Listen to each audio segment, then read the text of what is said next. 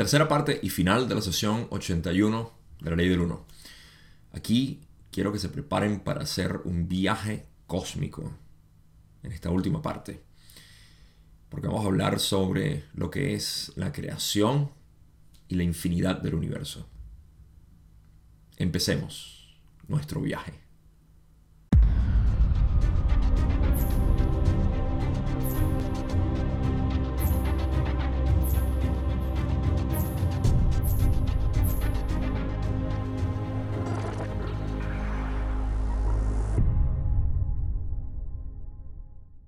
Esta sesión ha sido de hablar más de la mente arquetípica y también de otros detalles que llevaron a lo que es el punto de esta conversación sobre lo que es el conocimiento de eh, la octava en general.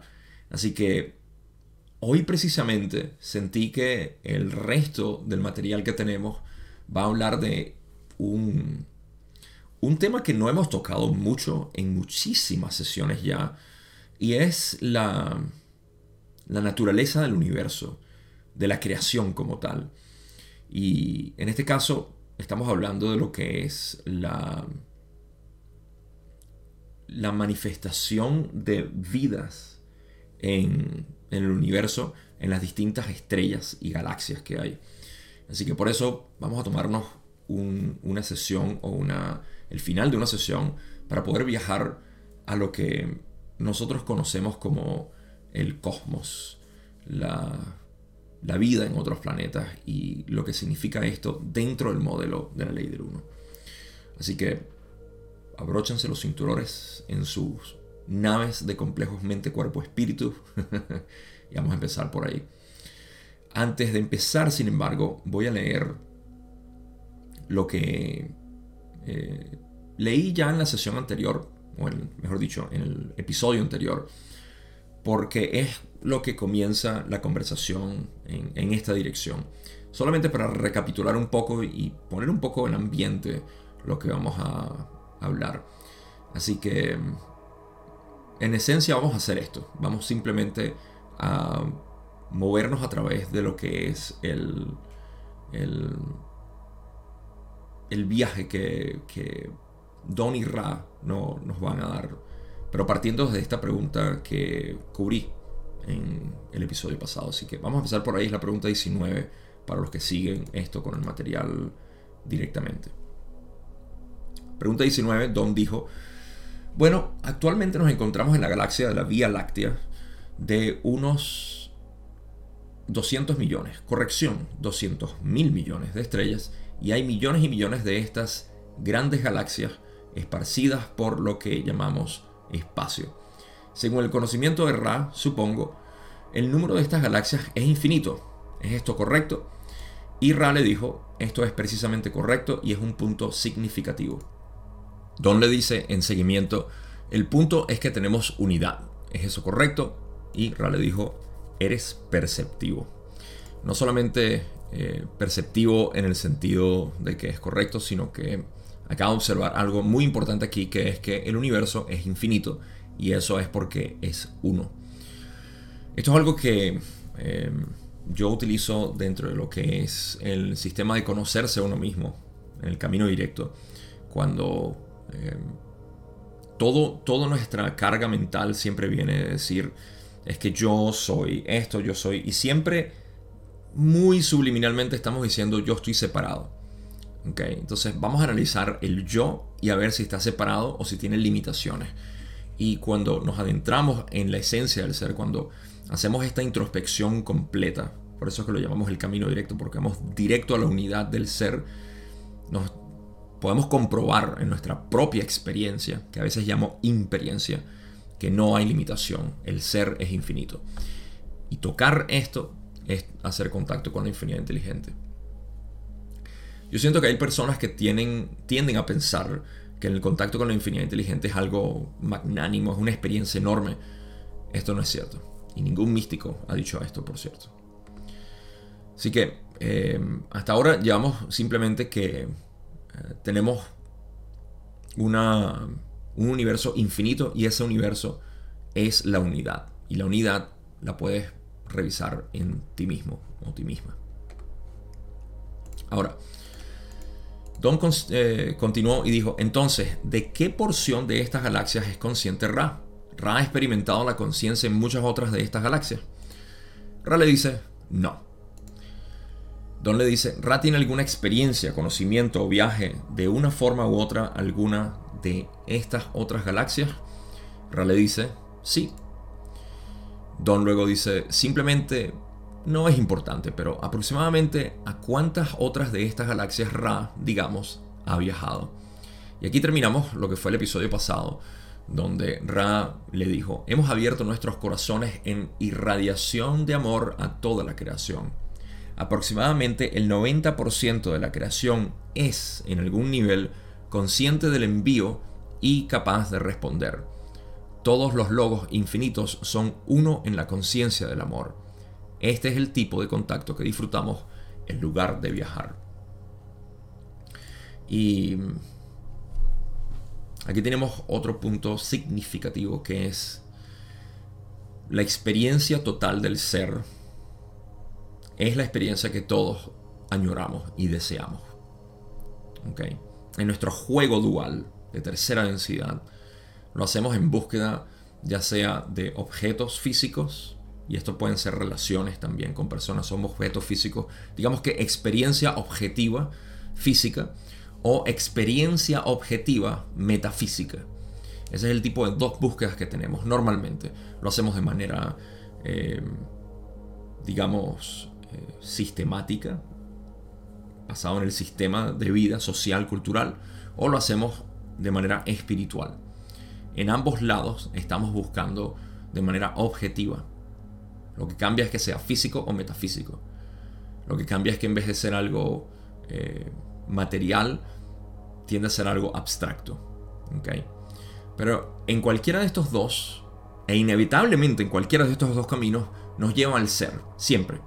Así que, por eso es que, una vez más, a mí me interesa ir directo a la experiencia pura del ser, que es lo que estamos buscando.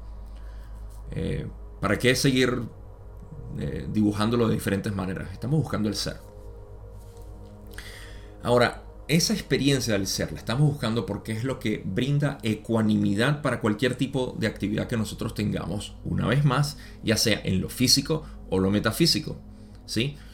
Eh, digamos que la plataforma de balance del ser está en el ser, no en las experiencias. ¿okay? Hay muchas maneras en las cuales yo puedo explicar esto, pero ese no es el punto. Lo importante que van a ver aquí que Ra habla, y esto es desde la, eh, desde la percepción de Ra, que debo decir que por eso es que me gusta tanto, pero tanto hablar del material de Ra, no tanto por el contenido específico de las octavas, densidades, de transferencia de energía y todo eso que es interesante, sino por la perspectiva de Ra la visión que Ra nos brinda. En pocas palabras, la manera con la que Ra se expresa es desde ese punto místico, donde no hay separación. Para los que necesitan refrescarse un poco, Ra es un complejo de memoria social que está en sexta densidad, donde toda experiencia es sintetizada desde la unidad o desde la no separación, que es lo que están eh, terminando de tener como experiencia para poder graduarse a séptima densidad. Eso quiere decir que su, la experiencia de sextancia, lo que ellos experimentan es a través de no polaridad, sin paradojas. Es puro y exclusivo desde ese punto de vista. Así que estamos hablando en esencia con una inteligencia superior, decimos superior porque está hablando de otras densidades, desde otras densidades de conciencia. Desde esa inteligencia nos habla con perfecto y absoluto entendimiento de que no existe separación. La experiencia de ellos entonces debe ser igual a lo que es la experiencia mística del ser en el humano. ¿Por qué? Porque sexta densidad tiene un análogo que es nuestro rayo índigo. Y el rayo índigo es aquel, aquella experiencia del místico. Una vez más, la experiencia del místico es aquella que está enfocada únicamente en ver su experiencia a través de la no dualidad. Esto es algo que quiero hacer énfasis porque se confunde mucho por términos filosóficos utilizados en muchas ramas. La visión no dual es simplemente entender que tú eres el ser que está generando todo. No existe otro ser. Otras personas no son otras personas, son eres tú expresado de otra manera. Y esto se escapa del alcance de este episodio, por supuesto, pero esa es la visión no dual. No importa cómo la veamos, no importa cómo nos acerquemos a esa visión, la visión es la misma. Únicamente hay un ser y ese ser eres tú. Así que la indagación dentro de esto es lo que lleva a esa visión. ¿Por qué estoy enfatizando todo esto? Porque estamos hablando de que la experiencia de este ser, del único ser, es la que Ra explica aquí. Cuando dicen, hemos abierto nuestros corazones en irradiación de amor a toda la creación. Aproximadamente el 90% de la creación es en algún nivel consciente del envío y capaz de responder. Esto se ha mencionado y me parece, yo estoy de acuerdo con esto, que el otro 10% es el servicio, el yo, que no está eh, deseoso de responder, obviamente, porque no quieren recibir amor. Eh, y, todos los, y todos los logos infinitos son uno en la conciencia del amor. Esto es otro detalle que se va a trasladar a la conversación que vamos a, desarrollar ahorita sobre eh, viaje, el viaje a través del universo. Este es el tipo de contacto que disfrutamos en lugar de viajar. En pocas palabras, Ra disfruta mucho más el poder estar pasivamente disfrutando de la creación, de aquello que, es consciente, con lo que se comunican y con lo que responde, en vez de viajar, en vez de ir a, experimentar, a hacer cosas en acciones o involucrarse básicamente en las experiencias de, de, eh, de otras estrellas, de otras galaxias, etc. Esto tiene un paralelo increíblemente hermoso con lo que es la experiencia del místico, en la cual el místico simplemente desea eh, disfrutar la creación a su alrededor, sin necesidad de querer sacar nada de ella, sino simplemente disfrutarla. Este no es el místico en la montaña aislado, ni tampoco es el, ah, el místico que, que enseña, es el místico que vive en su casa con su familia y que disfruta de la creación o en su campo o donde sea, donde no existe esta sensación de separación. El chamán en su jungla, eh, el, qué sé yo, el gurú en la India, etc. Todos estos en realidad son la misma visión de estar satisfecho con lo que hay, con lo que existe y sin necesidad de tener que alcanzar un estado específico ni ir a un lugar particular donde voy a conseguir lo que es eh, la liberación de mi ser y la misión de mi vida y el resto de lo que nos proponemos nosotros como me falta algo, debo conseguirlo. Y siempre está en el futuro, nunca está en el presente. Noten eso. Así que eso es interesante de ver cómo Ra lo, expresa aquí, de que ese es su deseo pero bueno, esto lo leí ah, en el video pasado y vamos a aprovechar para pasar al material nuevo que es lo que continúa de esta conversación. Pregunta 24, donde dice, para que puedan tener una pequeña idea de lo que estoy hablando, ¿cuáles son los límites del viaje de Ra en el sentido de experimentar o ver directamente las actividades de varios lugares? ¿Está únicamente dentro de esta galaxia? Y si es así, cuánto de esta galaxia, o incluye algunas otras galaxias. Ra dice, aunque no sería posible movernos a voluntad por toda la creación dentro de este logos, es decir, la denominada galaxia de la Vía Láctea, nos hemos movido a donde fuimos llamados al servicio. Estas ubicaciones son, digamos, locales e incluyen Alpha Centauri, planetas de tu sistema solar que ustedes llaman el Sol, Cepheus y Zeta Reticuli. A estos sublogos hemos ido, habiendo sido llamados. Así que aquí comenzamos lo que es el tema del viaje y cómo Ra experimenta a través del viaje o no viaje la creación. Para poner contexto, Don simplemente quiere saber, Ra, en tu experiencia, ¿tienes conocimientos de otras galaxias y de otros planetas u otras estrellas? Y si es así, ¿cómo? ¿Has ido a ellas o cómo lo has hecho? Eso es todo lo que Don va a estar preguntando en esencia con, lo, que, con lo que va a preguntar.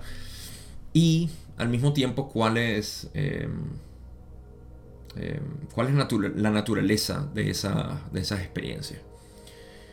Entonces Ra aquí le está respondiendo que eh, aunque no les es posible moverse a voluntad por toda la creación del logos, o sea, de la galaxia, están hablando únicamente de la galaxia, la Vía Láctea, que, es nuestra, nuestra casa, por así decir, dentro de, lo que es el sistema de estrellas que tenemos en, en todo este sistema estelar.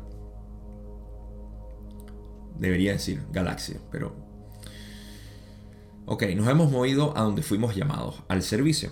Lo que quiere decir, a donde nos llamaron, nosotros fuimos. ¿Ok? Pero no hemos ido a otros lugares. Por eso es que dicen, aunque no sería posible movernos a voluntad por toda la galaxia, solamente hemos ido a estas ubicaciones locales y las mencionan. Alpha Centauri es una de las estrellas más cercanas que tenemos, si no es que es la más cercana. No estoy seguro si Próxima Centauri es Alpha Centauri o si es una de las que están dentro del sistema de, Alpha Centauri planetas de tu sistema solar, que ustedes llaman el Sol, ya conocemos cuáles son esos planetas y los voy a mencionar ahorita, Cepheus y Zeta Reticuli, que mm, son dos sistemas que no, no reconozco particularmente, pero sé que existen. De hecho, si eres perceptivo o perceptivo, habrás notado que el nombre de esta música que estás escuchando en el fondo es Towers of Zeta o las torres de Zeta. Y se refiere a Zeta Reticuli, que ya sabrán, porque lo he mencionado muchas veces, mi amigo Colby, quien es quien hace esta música y estudiante de la ley del 1, por supuesto también eh, es productor de este tipo de música de ambiente espacial. Y siempre van a encontrar en la descripción el enlace para ir a escuchar su música a su página. Pueden descargarla gratuitamente Pueden donar si quieren en su página. La verdad es que hace un trabajo fantástico y produce al menos dos álbumes al, año o al menos uno al año, pero siempre está produciendo música. Y es, fantástico para uno tener ahí en el fondo. Y, y, muy apropiado para lo que es precisamente el tema de hoy, que es estos viajes espaciales o viajes a través del universo y la conciencia y el resto. Así que Dream State Logic, vayan a escucharlo por si les gusta esta música. Así que Ra dice que a estos sublogos hemos ido habiendo sido llamados. Este es otro detalle de Ra el místico. Ellos no van simplemente porque quieren experimentar, porque quieren meterse en esa experiencia y decir, uy, vamos a disfrutar qué es ser una entidad de tercera densidad ahí. ¿Ok? Que es lo que a veces nosotros como humanos pensamos, uy, si yo pudiera experimentar, vivir, encarnar dentro de estos sistemas, ellos no lo han hecho a menos de que sean llamados lo hacen por amor más que por experiencia, porque la experiencia que ellos disfrutan más es siempre la de estar presentes en la creación y poder. Esto tiene mucho sentido, sobre todo estando en sexta densidad. En sexta densidad no queda más que acercarse hacia la experiencia unitaria. Esa experiencia unitaria debe ser, por su naturaleza, una que no ya no necesita ir a otros lugares para experimentar sino simplemente recibir lo que es esta irradiación de conciencia alrededor de todo su ser. Pero sí han ido, porque Don está hablando de viajes particulares y sí han ido a estos lugares, a estos planetas, en estas estrellas, donde han sido llamados. Y de nuevo, Ra el místico. El místico espera por las preguntas para responderlas, tal cual como Ra y esperan por el llamado. Pregunta 25, Don dice, ¿el llamamiento en cada instancia fue de los seres de tercera densidad o fue este llamamiento de densidades adicionales o de otras? De densidades adicionales o de otras. Hmm, son. Ra dice, en general esta última suposición es correcta. En el caso particular del sublogos, del sol sublogos, la tercera densidad es la densidad del llamado. Eh, simple, aquí estamos hablando de que si el llamado ha sido de tercera densidad, porque Ra dice, a estos planetas hemos ido porque nos han llamado, entonces Don dice, ¿ha sido de tercera densidad que los han llamado o ha sido de, de otras densidades? Y Ra le dice que es de la tercera densidad, de donde, de donde han sido llamados.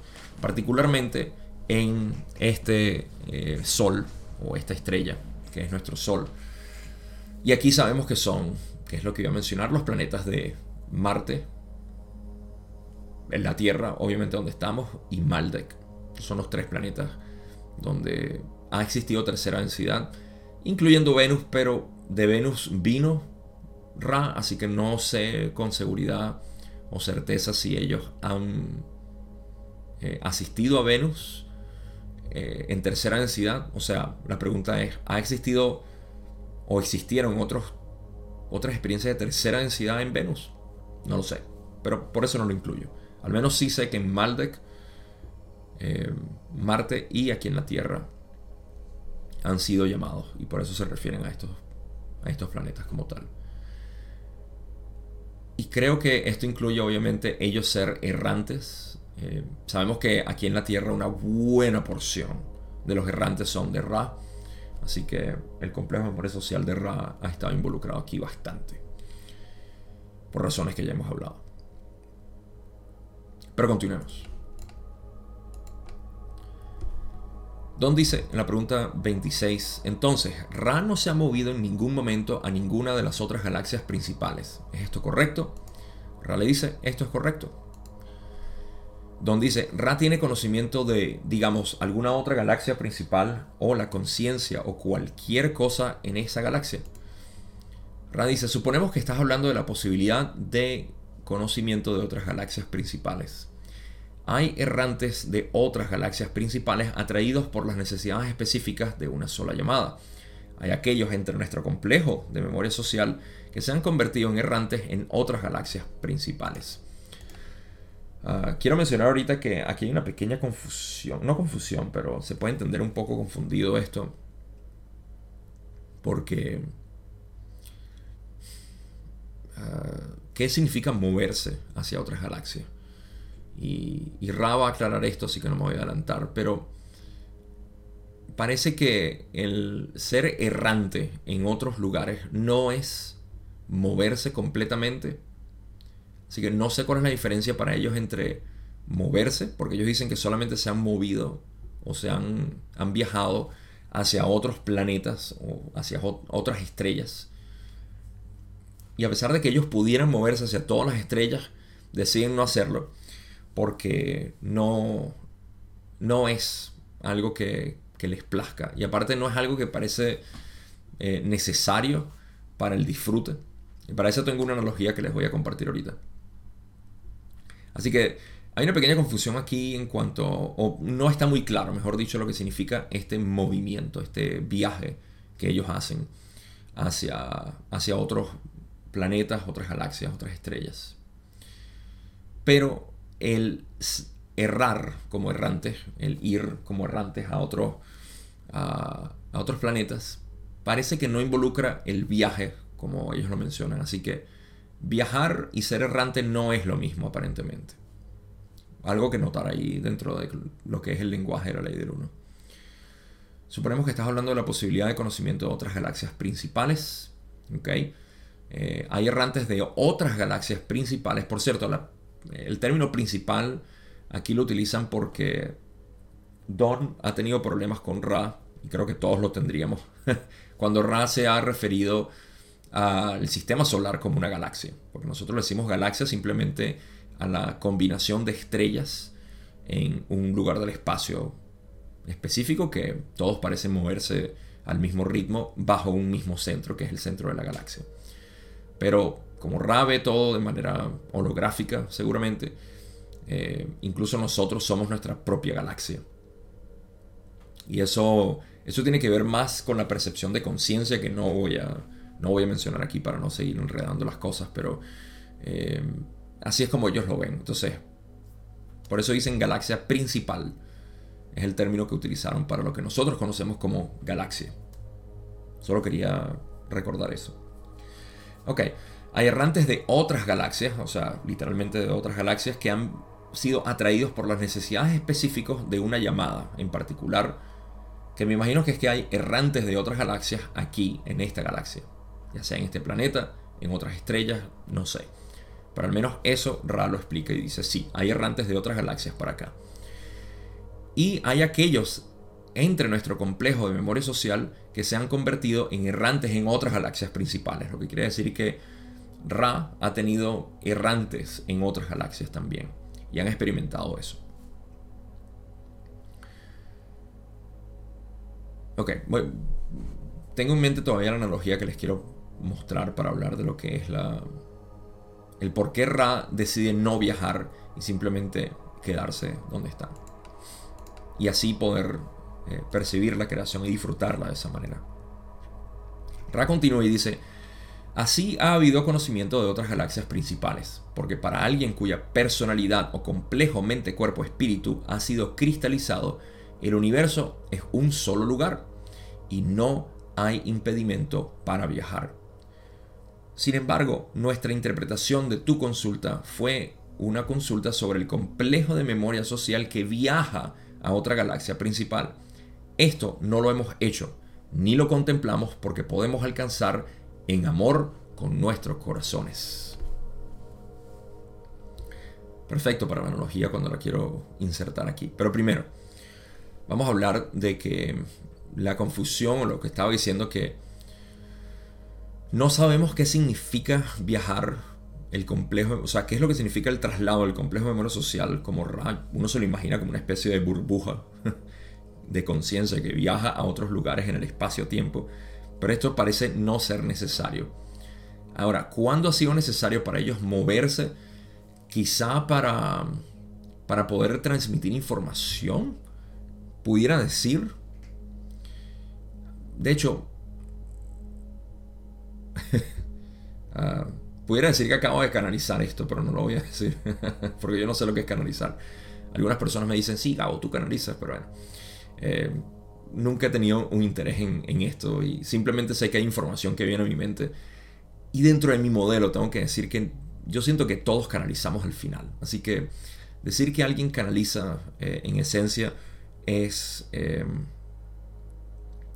es un poco discernir dentro de lo que es estar exclusivamente hablando lo que te viene a la mente o Em, distinguir en sí a todo momento la información que te está viniendo es tu propia mente.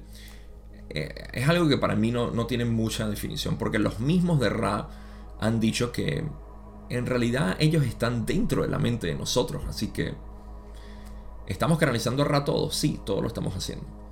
Pero yo creo que nosotros los humanos nos quedamos fascinados con esa, ese fenómeno de alguien que está como una especie de trance y hablando con palabras que parecen no, ser de la persona, pero ¿qué es una persona en realidad?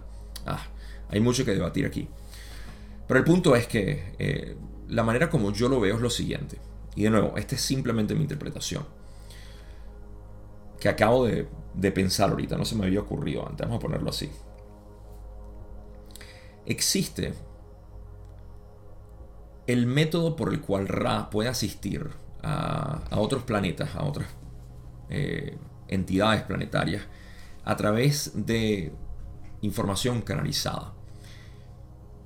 Ahora, yo siento que Ra ha dicho que las entidades de sexta densidad, estos complejos de memoria social, pueden vivir en el Sol o en las estrellas. Por ende, de repente el complejo de memoria social se puede trasladar a la estrella y así amplificar mejor la comunicación que pueden tener con el planeta. Así que en este momento Ra está trabajando con nosotros. En el pasado han trabajado con Zeta Reticuli y con eh, Cepheus y no me acuerdo cuál otro dijeron, eh, Alpha Centauri. Así que de repente el complejo de memoria social se ha movido a esas estrellas porque ha sido llamado con intensidad para poder ayudar directamente a través de la estrella.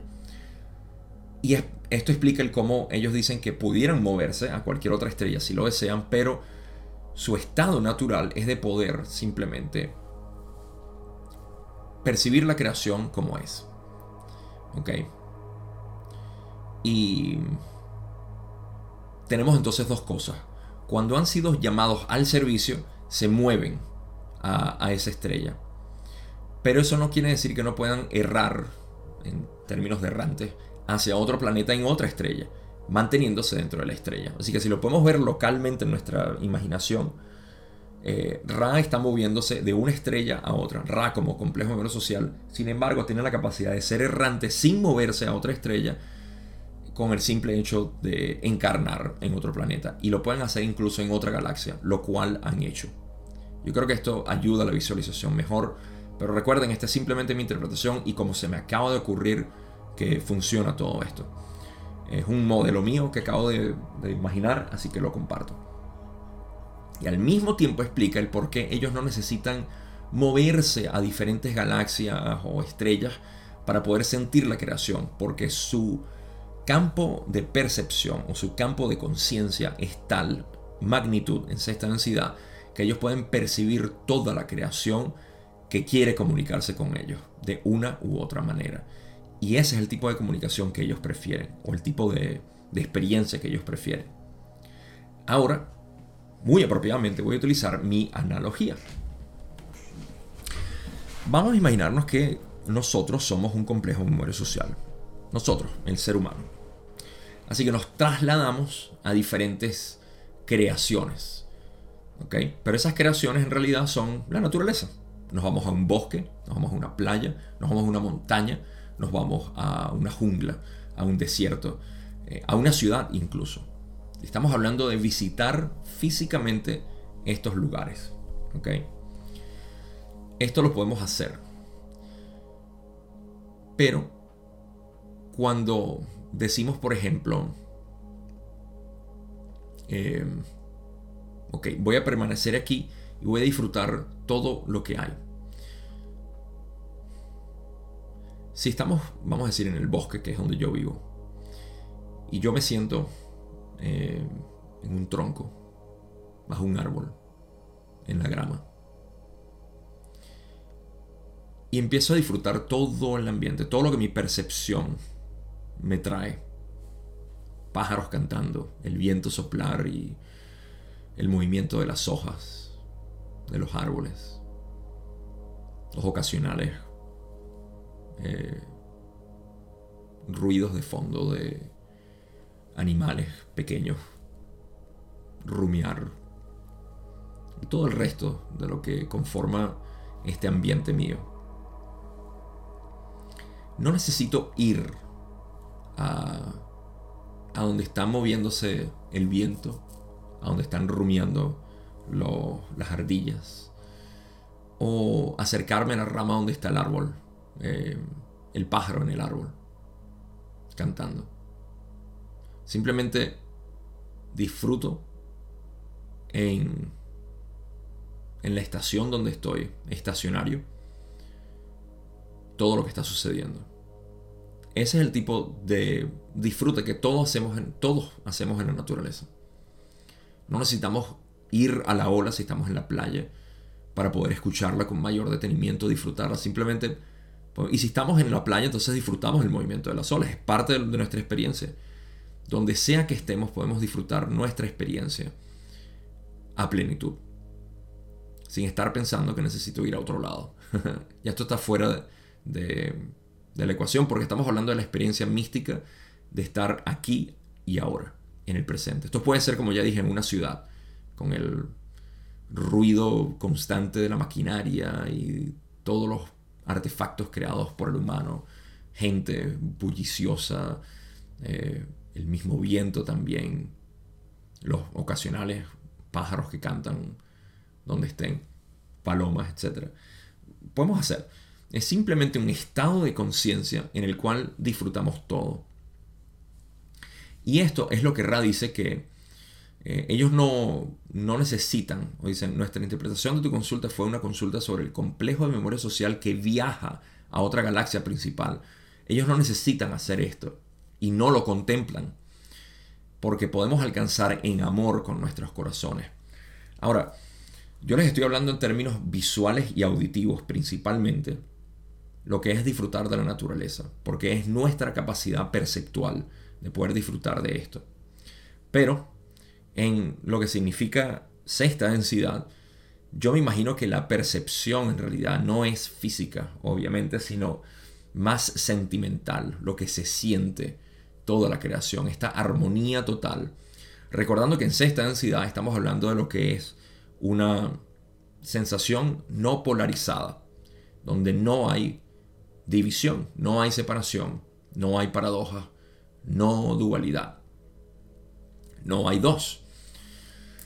Todo es unificado.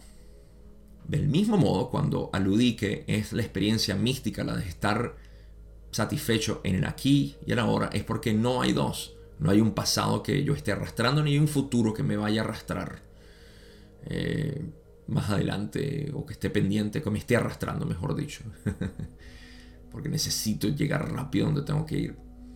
El aquí y el ahora es, es el vehículo de viaje del místico.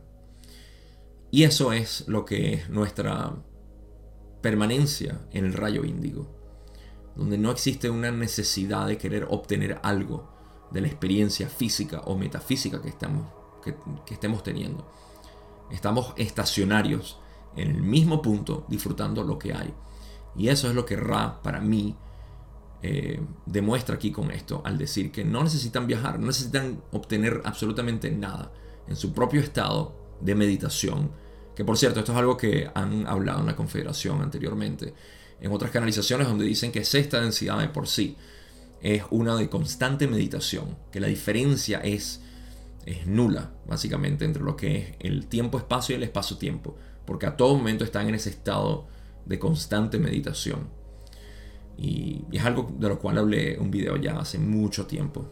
Eh, una, de las canalizaciones más hermosas que he leído a la Confederación, cuando hablan precisamente de cómo, eh, cómo en, las, en todas las densidades existe una diferencia entre espacio-tiempo y tiempo-espacio. Y en sexta densidad casi no hay. Es algo muy tenue entre las dos. Y es un estado constante de meditación o contemplación. Así que eso es lo que yo veo que Ra expresa aquí. Y su análogo es lo que a mí me interesa, porque a mí no me interesa verlo como un ser humano y decir, ay, bueno, cuando yo llegue a esta densidad.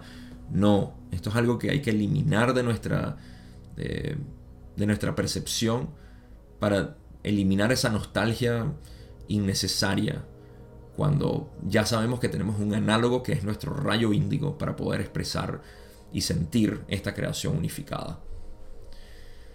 Ok. Eh, pasemos a la próxima pregunta. Don hace una pregunta un poco larga. Y quiero que mantengan en mente que Ra al final dice que esto es correcto. Eh, no es muy complicado. Pero Don dice, Gracias. En esta línea de cuestionamiento estoy tratando de establecer una base para comprender el fundamento no solo de la experiencia que tenemos ahora, sino también de cómo se formó la experiencia y cómo se relaciona con todo el resto de la experiencia a través de la porción de la octava, tal como la entendemos. Estoy asumiendo entonces que todas estas galaxias, millones, un número infinito de galaxias, de las que podemos comenzar a tomar conciencia en nuestros, con nuestros telescopios, todas son de la misma octava. ¿Es esto correcto? Rale dice, esto es correcto, como ya dije. Por cierto, corrección, antes de que Renato me mande un mensaje. Ah, no debería ser asumiendo, creo. Si no, mando un mensaje Renato, pero debería ser estoy suponiendo. es una palabra que me pareció curiosa que en el español he escuchado muchas personas que no hablan inglés y sin embargo dicen asumir para referirse a suponer. Así que no sé cómo se filtró en nuestro lenguaje, pero no es únicamente los que hablamos inglés que confundimos esta palabra. Hay algo extraño que está pasando, pero se lo he escuchado a personas que hablan únicamente español y dicen asumir en vez de suponer. ¿Tú lo dices? Déjame en los comentarios para ver si esto es algo nuevo que no sabías, pero no debería ser asumiendo, sino suponiendo. En cualquier caso, esta explicación es bastante simple porque Don está refiriéndose hacia eh, a que toda la creación en realidad es una octava. Toda la creación, nos referimos a todo el universo, está dentro de una torta de siete capas que se llaman densidades de conciencia. Y toda la creación entonces vive y se experimenta a través de estas siete densidades. Pero cómo se experimenta depende de cada una de las galaxias, que son los logos, o sí, los logos. Y dentro de la galaxia están los sublogos, que son los soles o estrellas, y dentro de las estrellas están los planetas, que son los sub-sublogos, y nosotros somos en esencia el complejo mente, cuerpo, espíritu que experimenta las octavas. Así que todo este es el sistema jerárquico, por así decir, de, del creador único infinito o la inteligencia, la infinidad inteligente, hacia las distintas capas que existen de, de experimentación. Pero todo eso es bajo una misma octava.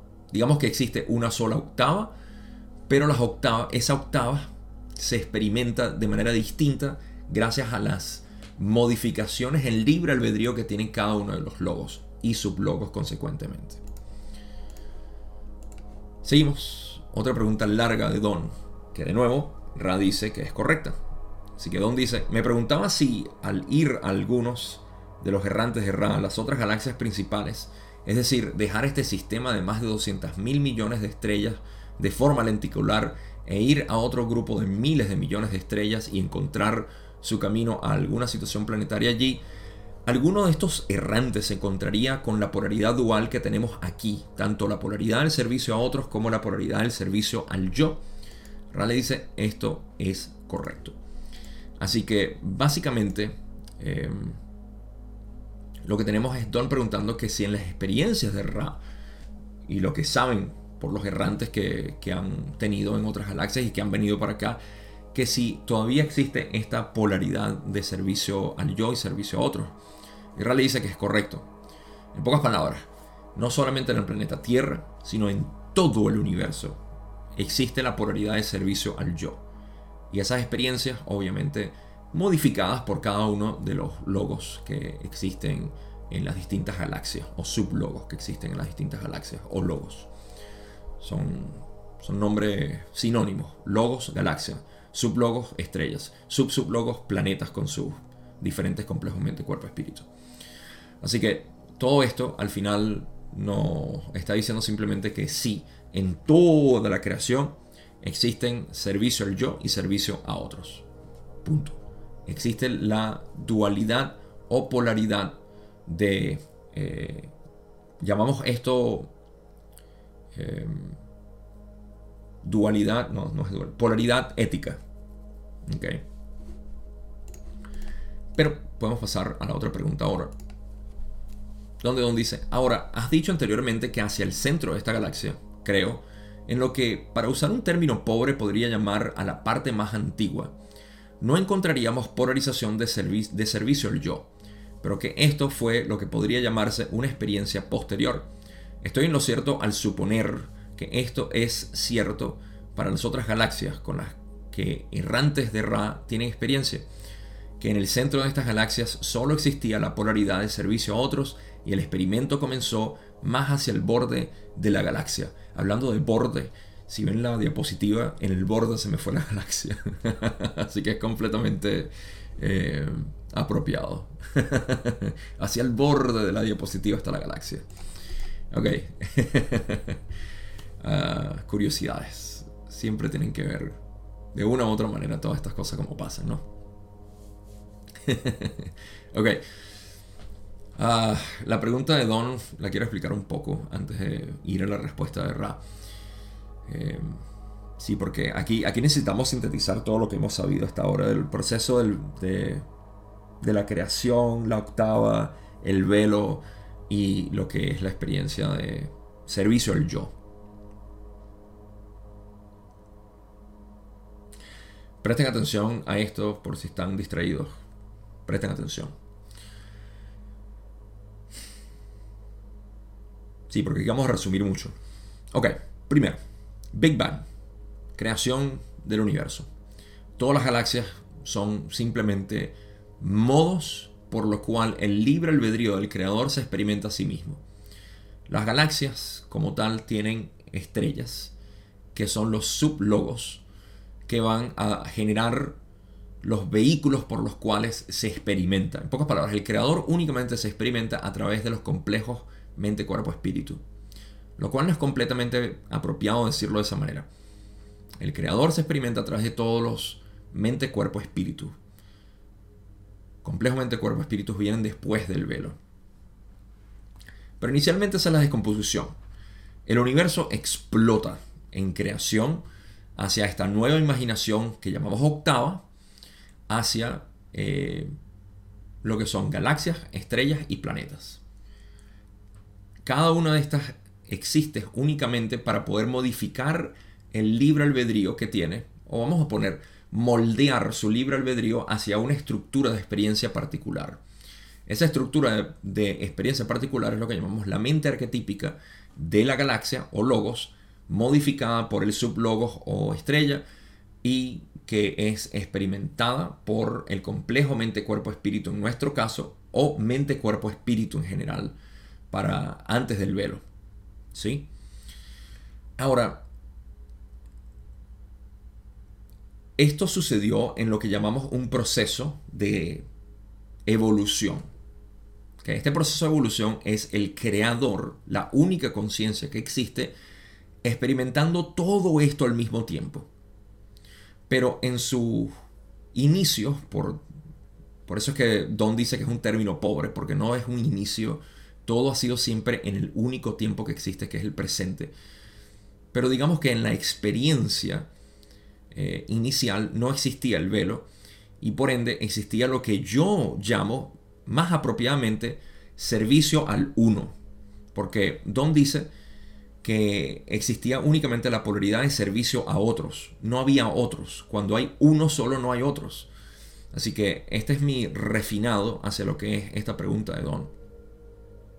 Y, tiene sentido porque es que cuando no había velo, existía la percepción de otros, pero no se percibía como otros.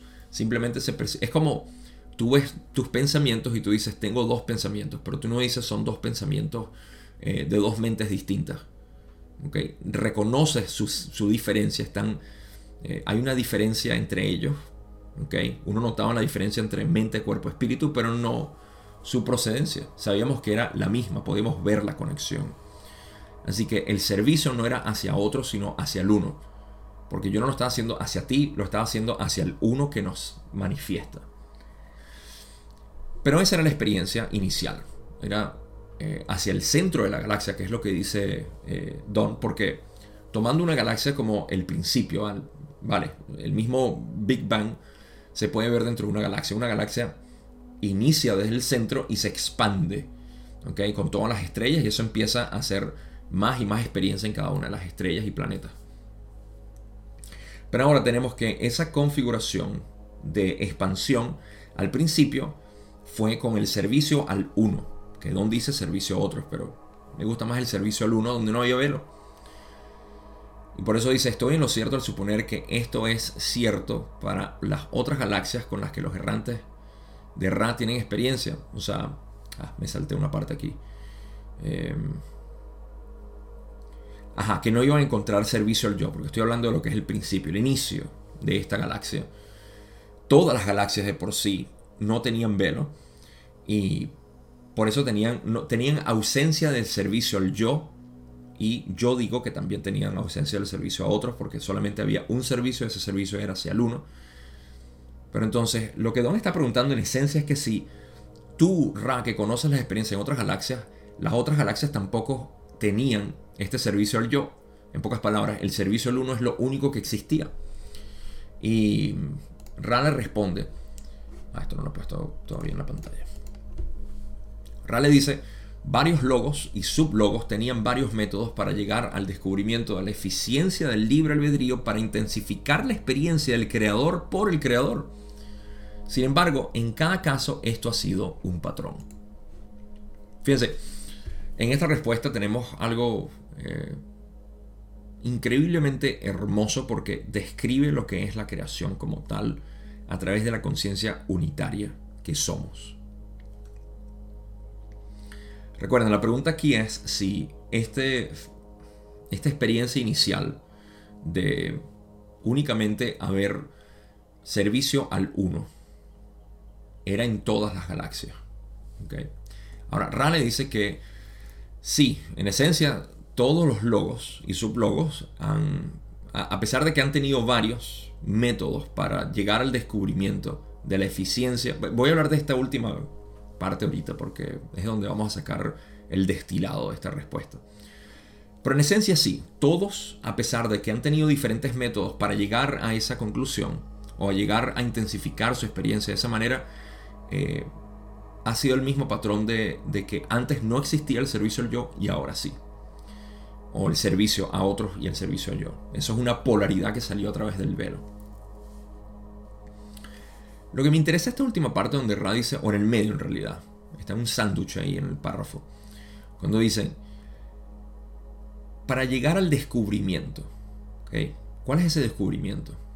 El descubrimiento de la eficiencia del libre albedrío voy a poner entre paréntesis aquí o entre corchetes extendido, libre albedrío extendido para intensificar la experiencia del creador por el creador. ¿Por qué eso es tan importante ahí, Gabo? Me puedes preguntar. Ok, estamos hablando de que la conciencia, el creador único infinito, se está experimentando a través de estas estas ventanas que llamamos los complejos mente-cuerpo-espíritu. En este caso eran mente-cuerpo-espíritu, únicamente. Pero se estaba experimentando a través de ellos y dijo, mm, me quiero experimentar a través de esta multiplicidad, pero con, con mayor eh, libre albedrío. En pocas palabras, con una intensificación de mi libre albedrío. Porque siento que el yo saber quién soy, no me está ayudando. No me ayuda a tener una experiencia vívida. Quiero tener una imaginación mucho más fuerte. Quiero olvidarme más de quién soy. Y se crea el velo. Esa es la intensificación de la experiencia del creador que lo hizo por el creador.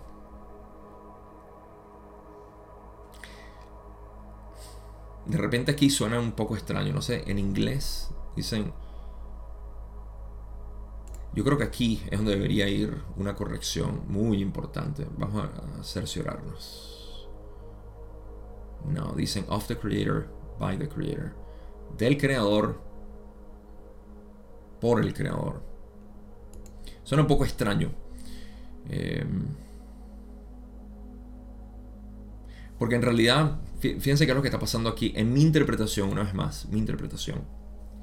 Cuando decimos que es del creador, por el creador.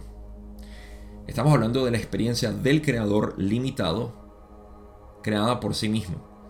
Es la, aparente paradoja que tenemos en manifestación de que hay un solo creador experimentándose a sí mismo. ¿Cómo es posible?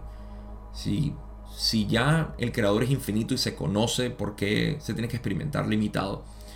Todo esto es una conversación que no voy a, a mencionar aquí porque tiene que ver simplemente con la naturaleza de la infinidad y la finitud, que es un concepto. Okay. Creo que Ra dijo eh, en alguna parte, creo que en la sesión 13 o 27, una de esas dos, dijo que eh, um, el creador discernió un concepto. Dije que no lo iba a explicar, lo estoy explicando. ah, ese soy yo. ¿Qué podemos hacer? Vamos a explicarlo. Eh, creo que es en la 13 a buscar. Sí, en la, en la 13, en la sesión 13, pregunta 12, dice, la infinidad inteligente discernió un concepto. Ese concepto fue discernido a través de la, eh, de la freedom of will of awareness, de la libertad, el libre albedrío de la conciencia, ¿sí? Gracias a, o debido a la libertad de albedrío, o simplemente de voluntad, de conciencia. Y ese concepto fue la finitud. ¿Ok? Eso, eh, estamos hablando de lo que es, y dicen, esto fue la primera y primordial o primigenia paradoja o distorsión de la ley del uno. Está perfecto. Ah, yo siento a veces que la vida la vida es un guion que yo estoy leyendo simplemente. yo no me acordaba realmente de, todo esto, así que de alguna manera subconscientemente lo tenía ahí. O oh, lo estoy canalizando, puede ser también. Así que la, la, la infinidad inteligente única, invertida en sí misma en una exploración de muchos. Vayan a leer la pregunta 13 Eh, pregunta 12, eh, sesión 13. Está increíble. Ah. De hecho, voy a terminar de traducirla mientras estamos aquí. Debido a la infinidad de posibilidades de la infinidad inteligente, no existe final hacia la multiplicidad. Manyness. Esa es una palabra que inventaron ahí. La exploración entonces es libre de continuar infinitamente en un eterno presente. Yo no sé cómo hay personas que estudian ley del uno y no sienten esta sensación mística tan obvia. Bueno, de repente es porque yo no he dejado de, ver la vida desde este ojo místico, pero em, es tan perfecto la manera como lo explican.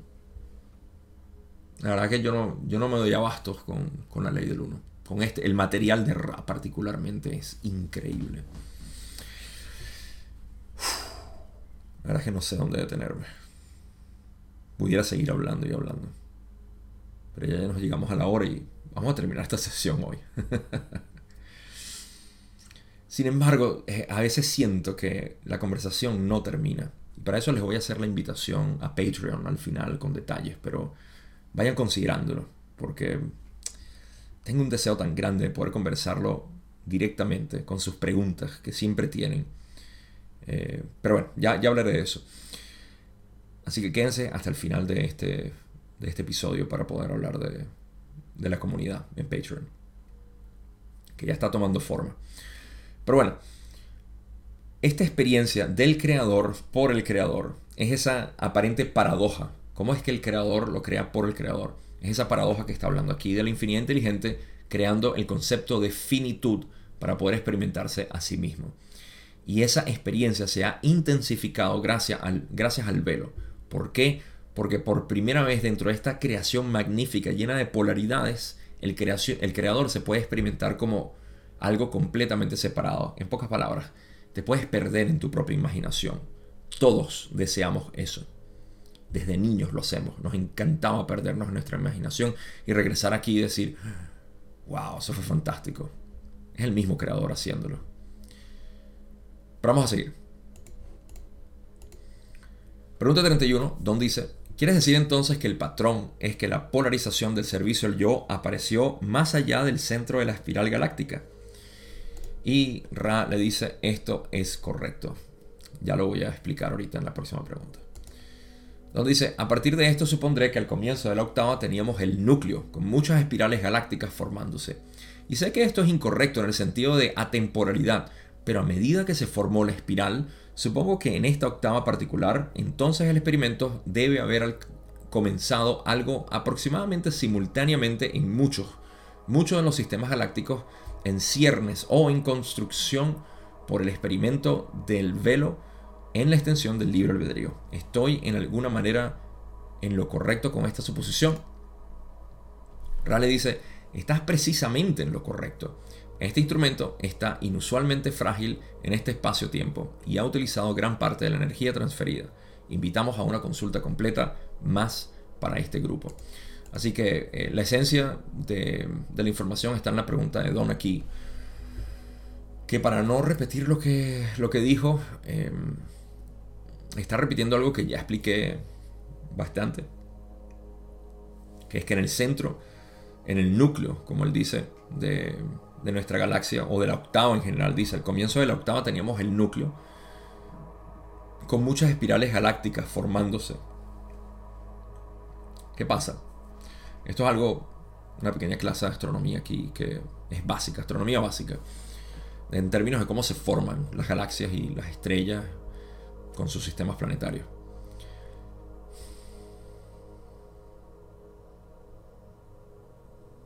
Me gustaría hablar de los cuasares, pero no tenemos suficiente información como para poder decir que, eh, que lo son, a pesar de que existen algunos de esos... Eh, en inglés le dicen fringe science, scientists, que son como científicos que están al borde de lo que es aceptado por la comunidad científica. E incluso cuando yo era un escéptico ateo, me llamaba mucho la, información de estos científicos que, eh, como Alton Harp, que fue un, físico de los años 70 que habló en contra de lo que es el corrimiento al rojo, que es nuestra manera de medir la distancia en, el universo. Y esto ha sido puesto eh, en duda por muchísimos. De hecho, creo que ya se ha desmentido bastante, no de manera formal, porque sabemos que tenemos una religión en la ciencia, pero al menos por científicos que son muy respetuosos, respetuosos, respetados, y también son respetuosos de los sistemas eh, conocidos. Son, vamos a llamarlos científicos mente abierta. Y han hablado de este corrimiento al rojo como algo incorrecto para poder definir lo que es la distancia en el espacio. Así que los cuasares, que son algo que se mide un corrimiento al rojo muy, muy, muy, eh, muy fuerte, queriendo decir que están muy lejos, se han considerado como que son los son galaxias en formación o que están son nuevas galaxias que se están formando. Eh, y eso tiene un poco de sentido. La cuestión es que los hemos visto incluso cerca de nosotros. O sea, a lo que parece ser cerca y eso es lo que... Ah, es una discusión fan, eh, verdad fascinante de cómo este corrimiento rojo puede ser puesto en cuestionamiento porque hay evidencia de que estos cuasares están muy cerca de nosotros, pero su corrimiento rojo es muy grande. Lo que quiere decir que según el corrimiento rojo están muy lejos, pero en relación con otras observaciones están aquí, muy cerca de nosotros. Pero bueno, todo eso es para los nerds de astrofísica. Y yo... A mí me encanta, pero tampoco llego hasta esos extremos. Pero me gusta, me gusta porque eh, pone en cuestionamiento lo que es el, establecimiento científico. Y de nuevo, para los que les interesa, les recomiendo ese libro de Alton, Alton Arp. Eh, A-L-T-O-N-H-A-R-P es el apellido. Ahora, eh, ¿por qué hablé todo esto? Porque las galaxias se forman de la misma manera. Al menos según yo puedo entenderlo y según yo lo puedo sintetizar. Las galaxias se forman como una especie de energía, podemos decir que es la energía inteligente buscando forma, patrones de movimiento, y es muy densa. Ese es el núcleo del cual Don está hablando. Y las experiencias ahí al comienzo fueron de servicio al uno, como ya dije, sin servicio al yo o servicio a otro.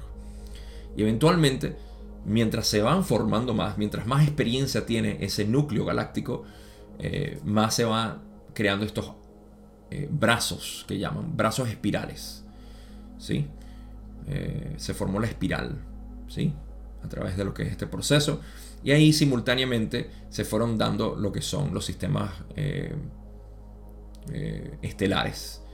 Y ahí fue donde se empezó a implementar el velo de nuevo, por parte de lo que es esta, em, esta evolución galáctica. Pero no es porque está inherente en la evolución galáctica establecer el velo. Es que a través de la evolución galáctica, como se está experimentando, en algún momento se estableció el velo y en ese momento se marcó, digamos que en las partes exteriores de la galaxia, lo que es el, la experiencia de tercera densidad como complejamente cuerpo-espíritu por primera vez bajo el velo. Y eso es todo lo que está diciendo eh, Don aquí. A lo cual Ral le responde que esto es precisamente correcto. Y luego dice que el instrumento está un poco débil, así que última pregunta. Vamos a ella. Don dice en la última pregunta que tenemos de hoy, pregunta 33, en realidad no tengo mucho más sobre esto, excepto suponer que, que debe ser o debe haber habido algún tipo de comunicación a lo largo de la octava, para que cuando el primer experimento se hizo efectivo, el conocimiento de esto luego se difundió rápidamente a través de la octava y fue recogido por otras espirales galácticas en ciernes. Se podría decir, ¿es esto correcto? Rane dice, esto es correcto. Ser consciente de la naturaleza de esta comunicación es ser consciente de la naturaleza del logos. Gran parte de lo que llaman la creación nunca se ha separado del logos único de esta octava y reside dentro del creador único infinito. La comunicación en tal entorno es la comunicación de las células del cuerpo. Lo que es aprendido por uno es conocido por todos. Los sublogos entonces han estado en posición de refinar los descubrimientos de lo que podría llamarse el sublogos anterior podemos preguntar si podemos responder algunas preguntas o consultas breves en este trabajo. Y ahí termina lo que son las preguntas de esta sesión. Y una respuesta fantástica aquí. Porque ahora estamos hablando de lo que es el proceso de comunicación a través de la conciencia. Y vamos a terminar con, con broche de oro. La pregunta de Don es que si esto ocurrió de manera... Eh, hablando de atemporalidad, es muy apropiado esto porque estamos hablando de lo que es la comunicación simultánea a través de todo el universo. ¿Okay? En pocas palabras, cómo lo que yo estoy pensando hoy, aquí, ahorita, tiene impacto en todo el universo. Si tienes esa pregunta, la vamos a responder aquí. Porque hemos creado todo, pero todo el terreno necesario para poder responderla de una manera satisfactoria, a mi parecer. Don entonces está preguntando que tiene que haber algún método de comunicación a lo largo de la octava eh, para que cuando el primer experimento se haya hecho efectivo, el primer experimento del velado, de implementar el velo del olvido, el conocimiento de esto luego se difundió rápidamente a través de la octava y fue recogido por otros, otras espirales galácticas. Una corrección de lenguaje aquí. Fíjense que Don está utilizando términos que dibujan mentalmente que en una galaxia se pudo discernir el, el efecto del velo, del olvido.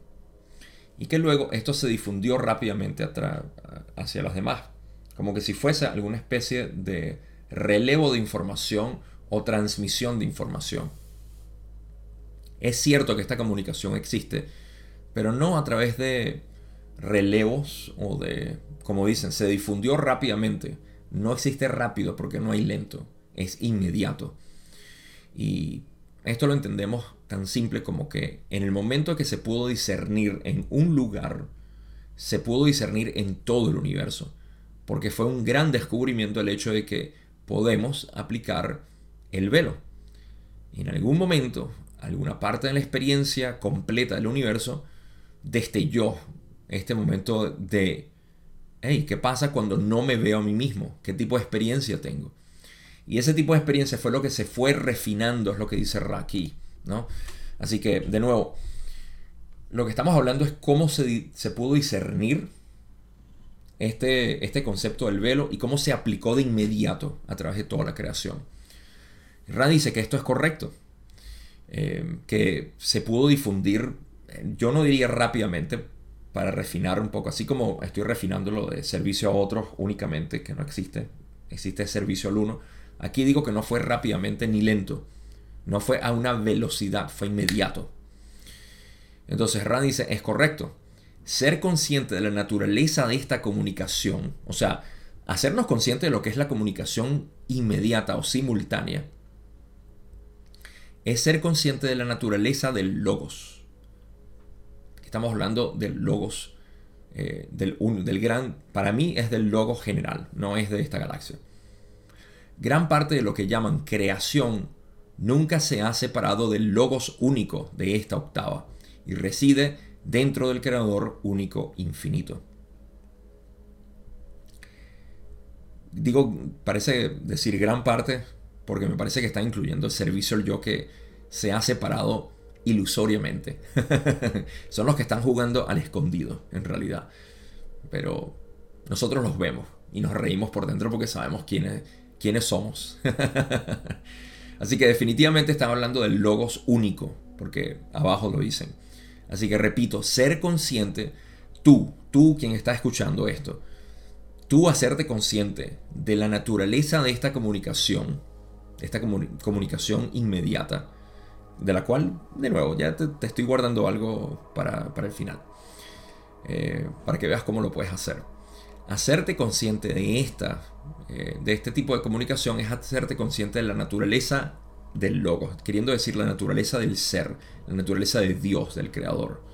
Gran parte, ok, de lo que llaman la creación nunca se ha separado del logo único. La comunicación en tal entorno es la comunicación de las células del cuerpo. Aquí quisieron decir que la comunicación, el tipo de comunicación en un entorno como ese, es tal cual como las células del cuerpo. Las células del cuerpo no es que tienen una mutación aquí o un cambio, y tarda un tiempo en pasar la información. Eso es inmediato. Todo tu ADN responde de inmediato hacia todo porque hay una comunicación de inmediata, sí, en todo tu cuerpo. Lo que es aprendido por uno es conocido por todos. Ah, eso ahí lo resume perfecto. Así que todo lo que tú estás aprendiendo ahorita, ahorita es conocido por todos, porque tú eres el uno, eres el creador único infinito. Los sublogos entonces han estado en posición de refinar los descubrimientos de lo que podría llamarse el sublogos anterior.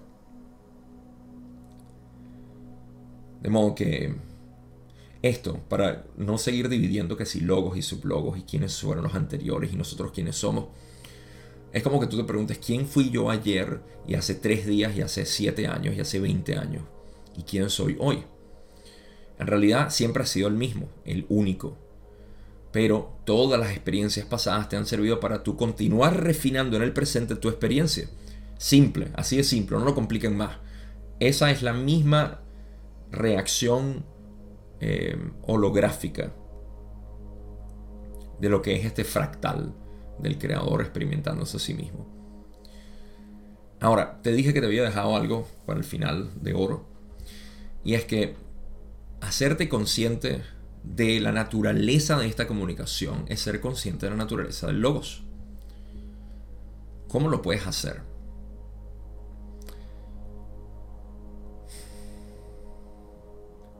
Adéntrate hacia lo que es la naturaleza de tu ser.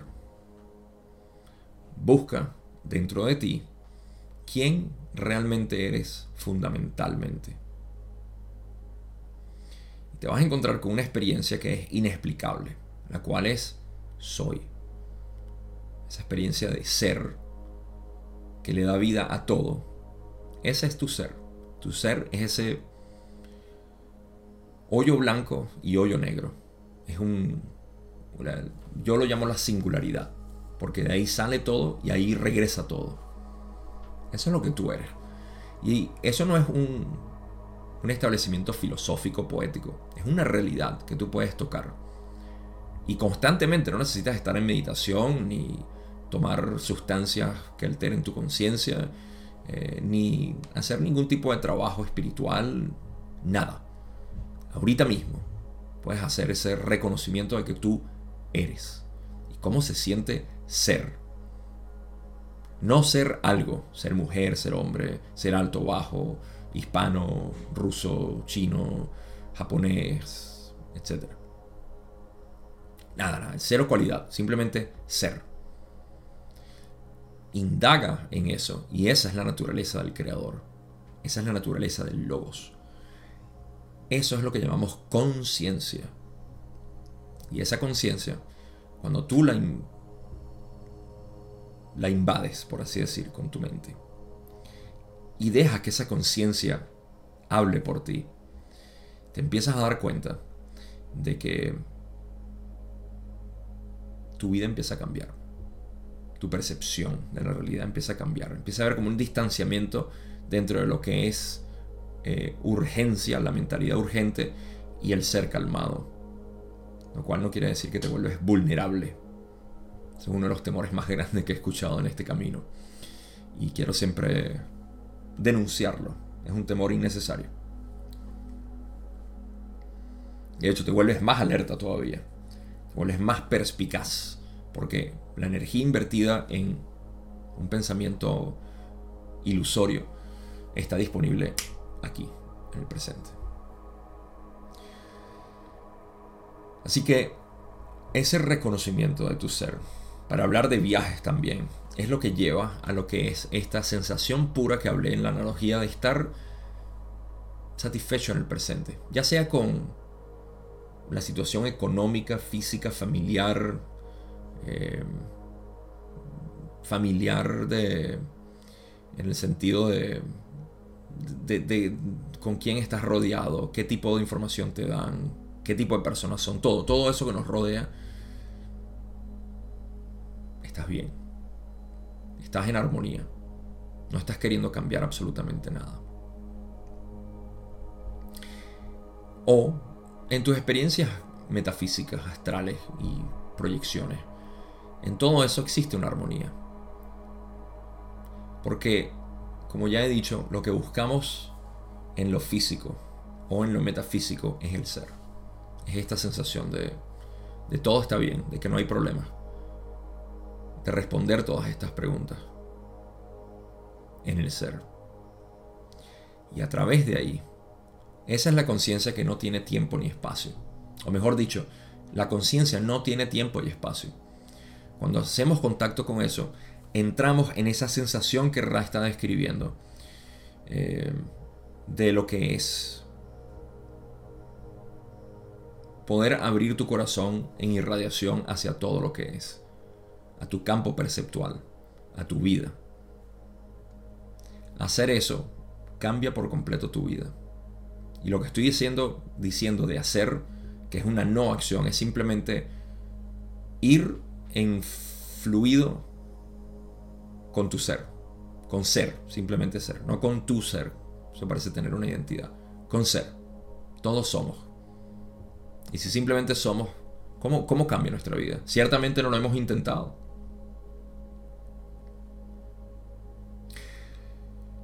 Ahora, para hacerlo oficial, vamos a hablar de conclusiones. Voy a seguir simplemente lo que venía hablando ahorita sobre lo que es el, el estado de ser. ¿Ok? Y, y cómo cambia tu vida únicamente porque regresa toda tu energía invertida en los pensamientos y en la mente que está sobreactiva y con siempre una urgencia al momento, aquí. No te puedo explicar lo que va a pasar porque eso depende de tu vida. En pocas palabras, qué tan inarmónica es tu vida, lo que va a pasar es que se va a volver armónica. No va a cambiar más nada. Todo aparentemente va a seguir igual, pero la diferencia está en cómo tú te relacionas con ese ambiente en el cual tú estás. Esto es porque la conciencia de por sí no tiene tiempo, por ende no está preocupada por el futuro ni el pasado. Esto es porque la conciencia no tiene espacio y por ende no necesita ir o estar en un lugar particular. Esto es porque la conciencia siempre es la misma sensación de ecuanimidad donde sea que esté, en cualquier parte, de lo que nosotros llamamos tiempo.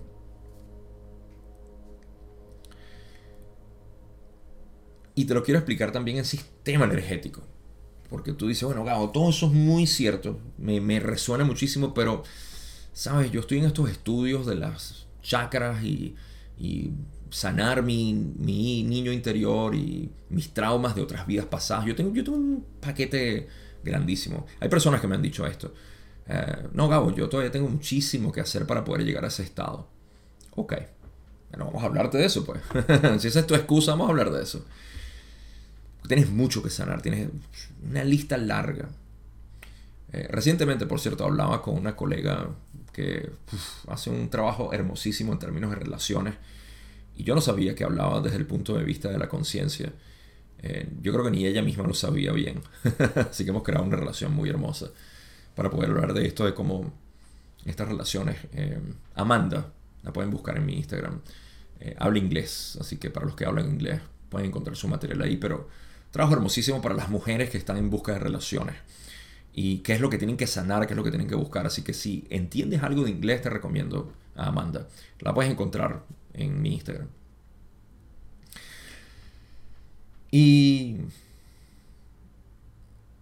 en realidad, esta, eh, esta muchacha me dice que ella también encuentra lo mismo, que en, en su nicho de las mujeres que están buscando relaciones, tienen que sanar su trauma de niña y eh, su vientre o lo que es, sí, es el vientre o es la, el útero, este tipo de, trabajos femeninos y todo eso. me dice, todo eso al final es tanta distracción.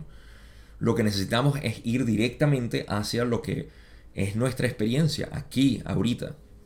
Y bueno, eh, hay muchas personas que están hablando desde este punto de conciencia, lo cual es fascinante ver por los distintos, porque lo de ella es simplemente eh, hablar de relaciones románticas, porque mujeres que están buscando eh, el hombre ideal en su vida.